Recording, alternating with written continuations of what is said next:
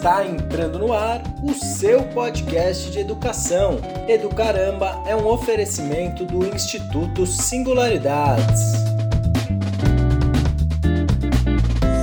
Salve, salve, professoras, professoras, professores e professoras, simpatizantes da educação. Eu sou Renato Russo, é um prazer começar mais um episódio do nosso podcast Educaramba, edição especial Bet Educar 2019. Nosso convidado desse episódio é o professor Marciel Consani, ele que é doutor em Ciência da Comunicação pela Escola de Comunicação e Artes da Universidade de São Paulo, tem um mestrado pela Unesp, tem uma graduação também em Artes e Música, é, licenciatura plena em Educação Artística, especialização em Tecnologia da Educação. Em 2013 ele concluiu seu pós-doutorado junto ao Instituto de Artes da Universidade Estadual de Campinas. Hoje ele é professor no curso de licenciatura em Educomunicação do Centro de Comunicação e Artes da ECA USP e do programa de pós-graduação em Ciência da Comunicação também pela ECA, também da ECA. Boa tarde, professor. Boa tarde, Renato. Boa tarde a todos os ouvintes. Muito bom, obrigado por estar aqui com a gente hoje. Professor, quero começar então fazendo o convite é que você apresente um outro eu, seu um, um euzinho do Marcialzinho lá na escola, na educação básica. Como é que era o Marcialzinho lá, criança, na sala de aula, na escola? Bom, eu me lembro assim que eu gostava muito, muito de ir para a escola, né? E eu não gostava só de ir para a escola para ver os amiguinhos, eu gostava realmente de, de estudar. Ah, é? Eu adorava algumas matérias, assim. No começo eu gostava até de matemática, depois esse amor não se manteve tanto, né? Por isso que eu fui para as humanas. Mas se tivesse que pontuar, assim, um, uma cisão, eu fui para o estado, para a escola estadual, no, no, ensino fundamental, no Fundium. E eu me lembro assim que eu estranhei muito, né? Porque foi uma passagem, né? Já virei uma criança grande, né? Porque tinha que ir para a escola de ônibus sozinho e era meio longe. E teve uma professora, assim, particularmente, que ela me incentivou bastante, né? E ela chamava-se Márcia, era professora de ciências.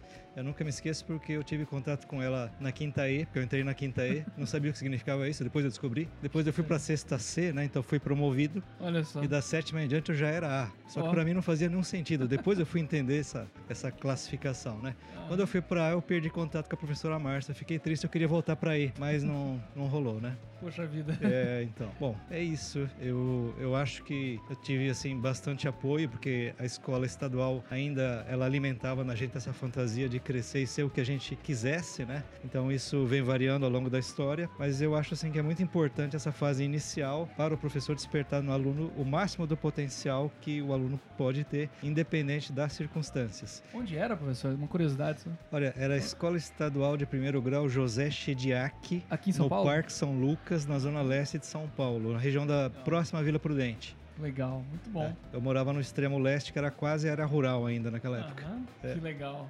Bacana, professor.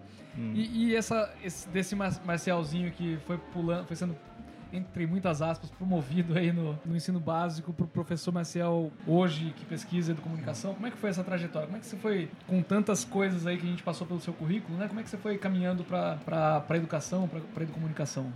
Bom, primeiro assim, eh, eu tinha uma ideia fixa desde criança, desde a quinta E, até antes de ser realmente cientista, de trabalhar com ciências. Tanto é que vira e mexe, assim, tinha um trabalho para fazer, eu vou na USP. Aí pegava três conduções, porque era muito longe, ia para a USP, ia me perder lá, que eu não conhecia nada, né? Isso Mas no- era no um, ensino básico No ainda, ensino básico, Aham. assim, o que a gente chamava de ginásio na Ginásio, época, né? ah. E aí eu, minha primeira grande desilusão foi que eu descobri que eu não ia ser é, pesquisador na área que eu queria, que era a área de biológicas, né? Porque eu fui, depois fiz o ensino médio em laboratório, médico, e aí eu descobri que a área de saúde não era a minha praia. E ao mesmo tempo eu já estava muito interessado na questão das linguagens artísticas, da arte, né? Então eu tive uma, uma guinada, né, na- na- no final da adolescência, né? E eu Uhum. resolvi assim, eu vou estudar o que eu quero e no final eu vou ver o que, o que isso resulta, né? E logo no começo também, meu, minha relação com a arte foi assim, de educador. Eu gostava muito mais, né, do pouco que eu sabia de compartilhar, de dar aulinha de, eh, de violão para iniciante, do que propriamente eh, me tocar em público, fazer performance, né? Embora eu tenha atuado muito tempo assim como músico profissional, né? Uma hora eu tive que voltar a estudar e aí eu fui para a vida acadêmica. Mas foi essa essa guinada e depois saber que eu podia também ser um cientista na área de artes, no meu mestrado, ser um cientista na área de comunicação, no doutorado, né? Então aí eu descobri a, a ciência por detrás das humanas. Pois é, a, a gente tem essa imagem do, do cientista, né? Que alguém ali no, É. num laboratório. O estereótipo. É.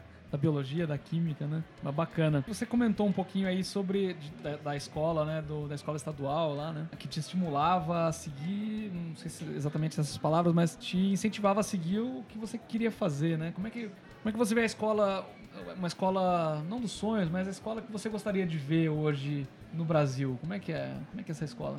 Bom, é, nos anos 70 para 80, a escola pública não era exatamente a escola dos sonhos aqui entre nós, porque claro. ela tinha muita falta de recursos, uhum. havia grandes é, períodos de greve, né? Mas o que me inspirava eram os professores. Então, às vezes eu olhava para um professor, alguém mais velho, eu falava, bom, eu quero ser que nem esse cara, eu gosto do jeito que ele fala, eu gosto das coisas que ele mostra, né? ele desperta a minha atenção. E também tinha os, os contra-exemplos, mas eram minoria. Claro. Então, eu acho que nos dias de hoje eu penso no professor como um inspirador. Se ele não se vê como um inspirador, para que o aluno queira seguir o caminho dele, ser a trajetória dele, né? Eu acho que aí a gente se perdeu em algum momento do caminho a gente deve sempre lembrar para o professor que é muito importante o comportamento dele e se ele gosta de ensinar porque ele gosta de aprender, ele gosta do conhecimento. Então é assim que ele tem que se mostrar no trabalho dele frente aos seus estudantes.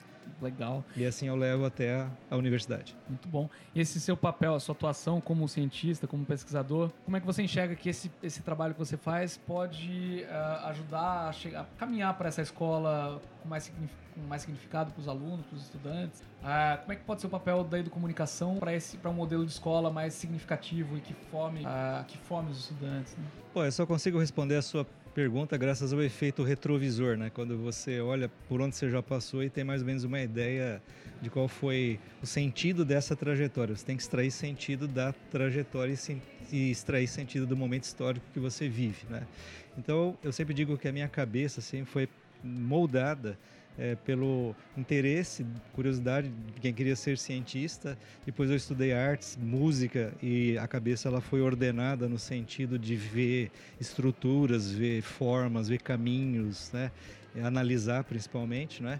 E finalmente eu descobri o poder da comunicação que é a área que eu me encontro agora. E eu penso assim que agora a gente está falando aqui, se comunicando com muitas pessoas, talvez influenciando opiniões. Isso na comunicação acontece a cada segundo. Então eu acho assim que a área de comunicação ela é mais poderosa que a própria área da política por incrível que pareça, no poder. Porque a comunicação, ela levanta e derruba governos. Né? É o que a gente vê na história recente, é, claro, é o que claro. vem acontecendo entre nós. Né? Uhum. Então eu, eu recomendaria aos políticos que eles tivessem um cuidado especial com a comunicação, né? não para se apropriar dela, porque isso é impossível, mas para obter o respeito da comunicação né? e das pessoas pela comunicação, e aos comunicadores que eles tomassem consciência assim, da importância do papel deles. E aos educadores que eles realmente olhassem para o lado da comunicação, porque comunicar melhor é educar melhor. Muito bom. A política não existe praticamente sem, sem a comunicação, né, professor?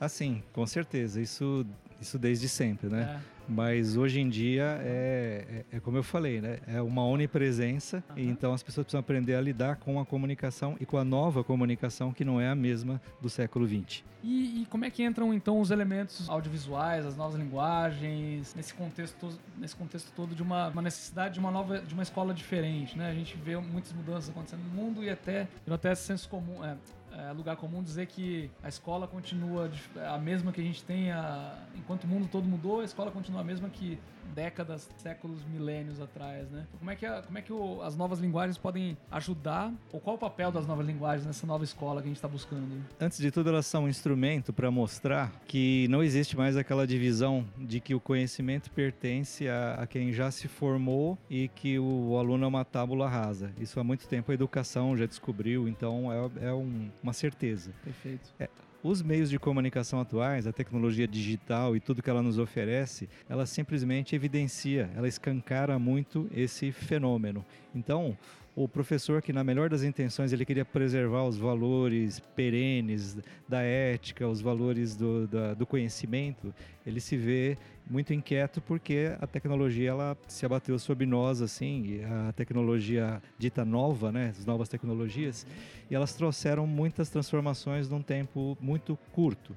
Então por isso deu uma certa insegurança, né? E não há volta, não há, não há lugar para onde a gente voltar. Perfeito. Então, neste contexto, a única opção que sobra é o professor entender a comunicação e a mídia como expressões do tempo social que ele vive, ele manter a capacidade reflexiva dele, ele manter a intencionalidade educativa, os seus preceitos éticos, não abrir mão de nada disso, só que agora ele tem a obrigação de se comunicar melhor com seu aluno. Então aí dominar as linguagens do audiovisual, dominar as linguagens da oralidade radiofônica, da, da mídia impressa, não como um produtor, não como um comunicador alinhado ao mercado, uhum. mas como um docente potencializado com esse conhecimento vai fazer com que ele dê uma aula melhor e que no conjunto a escola e a educação elas caminhem para o século onde a gente se encontra. Bom, e na prática isso, queria saber se você pode trazer para a gente alguns exemplos de, de, de, como um professor pode fazer isso, né? Uh, o Singularidade é um, é um lugar que a gente uh, fala muito sobre a prática didática, né? Uhum. Prática, prática docente, do, a atuação do professor, da professora na sala de aula, principalmente no ensino básico, mas também assim, no superior, enfim. Mas queria que você explorasse um pouquinho melhor essa na prática, como é que isso pode acontecer, como é que um professor pode buscar recursos, enfim, como é que ele pode atuar alinhado a essas ideias na prática. Bem, antes de tudo, o professor é uma pessoa, é um cidadão, é um ser humano como eu e você, é um ente social. A uhum. gente vive numa sociedade que ela está permeada por todas as mídias e todas as linguagens que, é, a tecnologia trouxe mais para perto, mais em evidência para a gente. Bem, ele já precisa é, se conectar às, às, coisas que ele faz, né? O, o home banking, a, o cartão de crédito, tudo aquilo que foi entrando na vida dele sem ele perceber. Então, ele também tem hábitos de, a gente, a palavra não é boa, mas hábitos de consumo midiático. Uhum. Ele lê blogs, ele acessa canais do YouTube, ele assiste o Netflix, ele acessa o que eu chamaria das suas próprias narrativas. As narrativas seriam assim as, as grandes articuladores de sentido são as coisas, as histórias que a gente busca para dizerem para a gente qual o sentido da nossa vida e qual o sentido do momento que nós vivemos. Para isso que as narrativas servem. Elas estão em toda parte. Então a ideia é que o professor identifique em si mesmo seus gostos, o efeito das narrativas sobre ele próprio e que ele comece a considerar isso, seja como um professor de ensino básico, vendo a totalidade da formação infantil, seja na, na área do ensino fundamental 2 e médio, onde ele já zela por uma disciplina, ele tem que fazer essas pontes interdisciplinares entre com projetos, né? E a comunicação e as linguagens comunicacionais, elas se colocam como uma opção assim privilegiada para que ele identifique, elabore e questione as próprias narrativas que ocorrem no meio social. E a narrativa se torna um vínculo entre ele e os estudantes. Então é uma questão de identificar, conscientizar-se e pôr em prática um modo de viver do qual ele já compartilha. É quase que abrir os olhos e sair da Matrix. Uau! É. Muito bom. E aí, bom, e a gente tem nesse ano, né? A gente lá no começo do ano a gente começou a desenvolver uma série com, junto com, com, a sua participação, né? Com a sua participando, é, participando da concepção desses cursos voltados a professores de narrativas digitais, né? O, o, Felipe e a Raquel já comentaram um pouquinho sobre um curso de jogos sérios na educação. Uhum. O Felipe falou sobre narrativas gráficas. Queria que você contasse um pouquinho do todo, de como é que como é que essa série foi concebida, de como é que a gente como é que se chegou nesses nesses cursos, né? Bem, eu não contei toda a minha história, mas eu. Quantas horas nós temos mesmo, né? Mas, é menos de três dias. Menos de três dias, né? Mas o que acontece é assim, eu depois que eu acabei a graduação que eu tinha feito na área de artes, eu falei o que eu faço com isso agora, né? Eu não quero ser, não quero ser tocador, eu quero ser outra coisa, eu quero tocar pessoas, tocador. não quero tocar é. instrumentos, né? E aí eu fui diretamente para a área de educação. Desse meio tempo, eu não, não pisei numa universidade, mas eu, eu estudei teatro, fotografia, VHS, que era o vídeo que tinha na época, câmera de VHS, uhum. mesa de rádio. Eu fiz um monte de formações e por último eu fiz um curso técnico de teatro. Aí eu decidi que eu tinha que voltar a estudar e trabalhar na academia e voltei como formador de formadores. Ou seja, é, a nosso curso é licenciatura, então a gente trabalha formando os educomunicadores que vão atuar junto à educação, dando suporte para projetos. Né? Então, é, o curso a ideia das narrativas como um todo, né, é o que eu encontrei na minha pesquisa que eu chamo de um eixo articulador de sentidos. Então não importa se é uma narrativa escrita em tabuinhas de pedra na, na Suméria antiga, como o Gilgamesh, é, não importa se é a Bíblia de Gutenberg impressa no, em papel, não importa se são os primeiros o teatro, se são os primeiros filmes do cinema mudo, se é história em quadrinhos, se é o que seja assim as últimas séries do Netflix e os YouTubers, né, o conteúdo dos YouTubers, tudo é narrativa, tudo é alguém contando alguma coisa sobre alguém, né, uma ação que acontece, um conflito e um desenrolar de conflito para alguém que está se conectando com aquilo. Então a ideia do curso Narrativas Gráficas é, primeiro, vivenciar diversas linguagens, mostrar que elas já estão presentes na prática, no dia a dia do professor, então não são coisas estranhas, ele pode utilizar, ele tem familiaridade com elas. Segundo, ele aprender a contextualizar pedagogicamente essas linguagens e essas narrativas. Terceiro, ele próprio avaliar o quanto ele está envolvido com essas narrativas e quanto que as narrativas são importantes para o trabalho que ele faz, de modo que ele compartilhe a narrativa de vida dele, a narrativa da sociedade onde ele vive com as novas gerações. Esse processo, hoje em dia, eu entendo como processo pedagógico. Muito bem. E aí, então, são, são quatro cursos, né? Cada um com 10 horas, 10 horas de, de duração. A gente está abordando, então, narrativas gráficas, linguagem de áudio, né? Do, linguagem radiofônica, vídeo e jogos sérios, né? Muito interessante esse mix de, de linguagens. Né? E tem uma conexão entre todas essas linguagens, porque tem parte gráfica no, no curso de vídeo, no curso de, de rádio tem infográfico e, e assim por diante. Na verdade, o eixo articulador é narrativas. Então a linguagem ela entra como um pretexto, então vem a informação de como se trabalha com aquilo, quais são os fundamentos, o que evitar, para o que estar alerta, né, numa era de, de fake news e pós-verdade, né, que a gente bate muito nessa tecla, né, mas tem um encadeamento aí das linguagens, digamos, historicamente mais tradicionais ou mais simples para as linguagens mais contemporâneas e sofisticadas, né.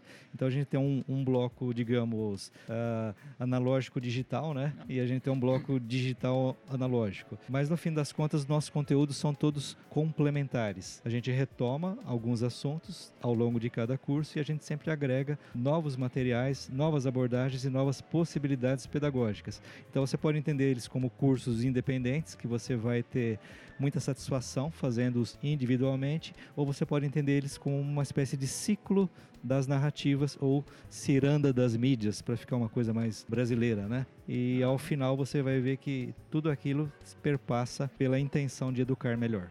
Muito bem.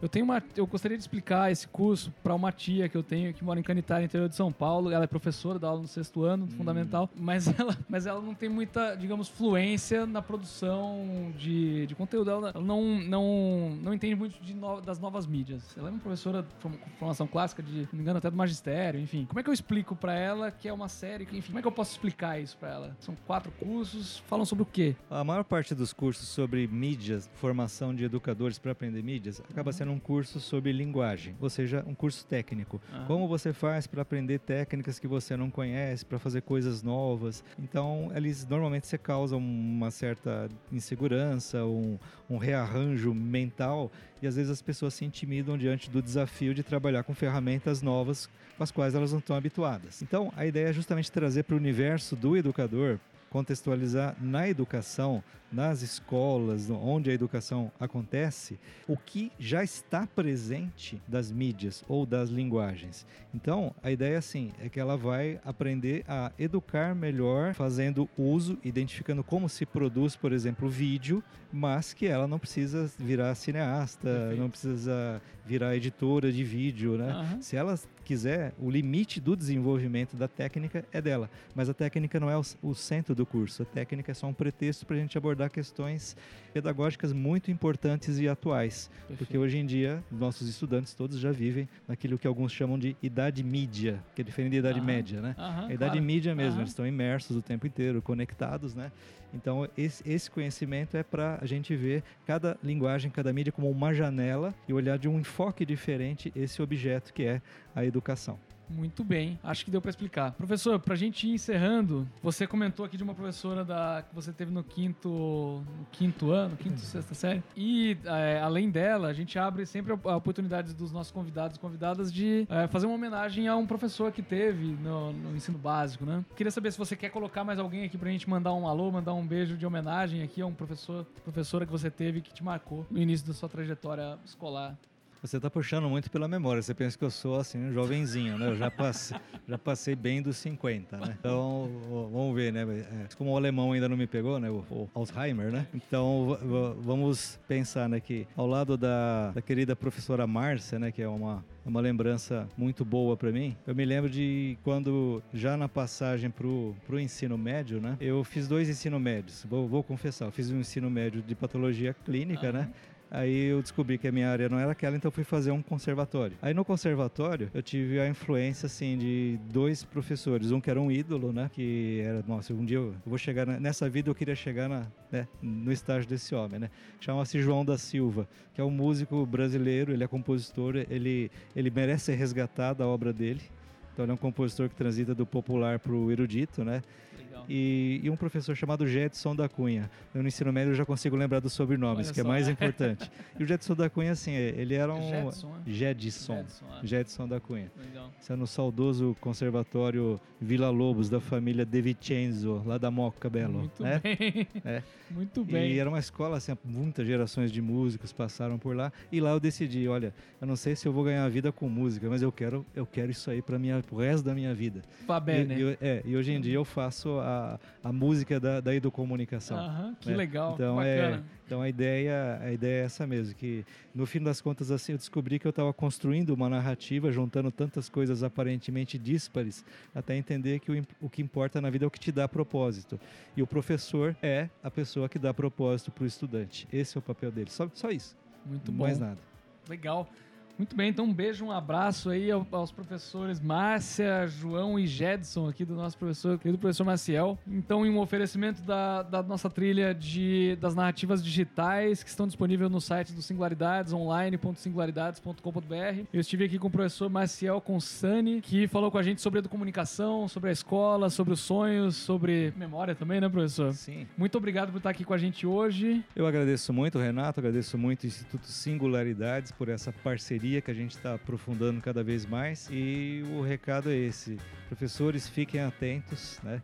A idade da mídia está entre nós e comunicar é a melhor forma de fazer pedagogia. Muito bem, um muito obrigado. Valeu, obrigado para quem está acompanhando a gente. Até já.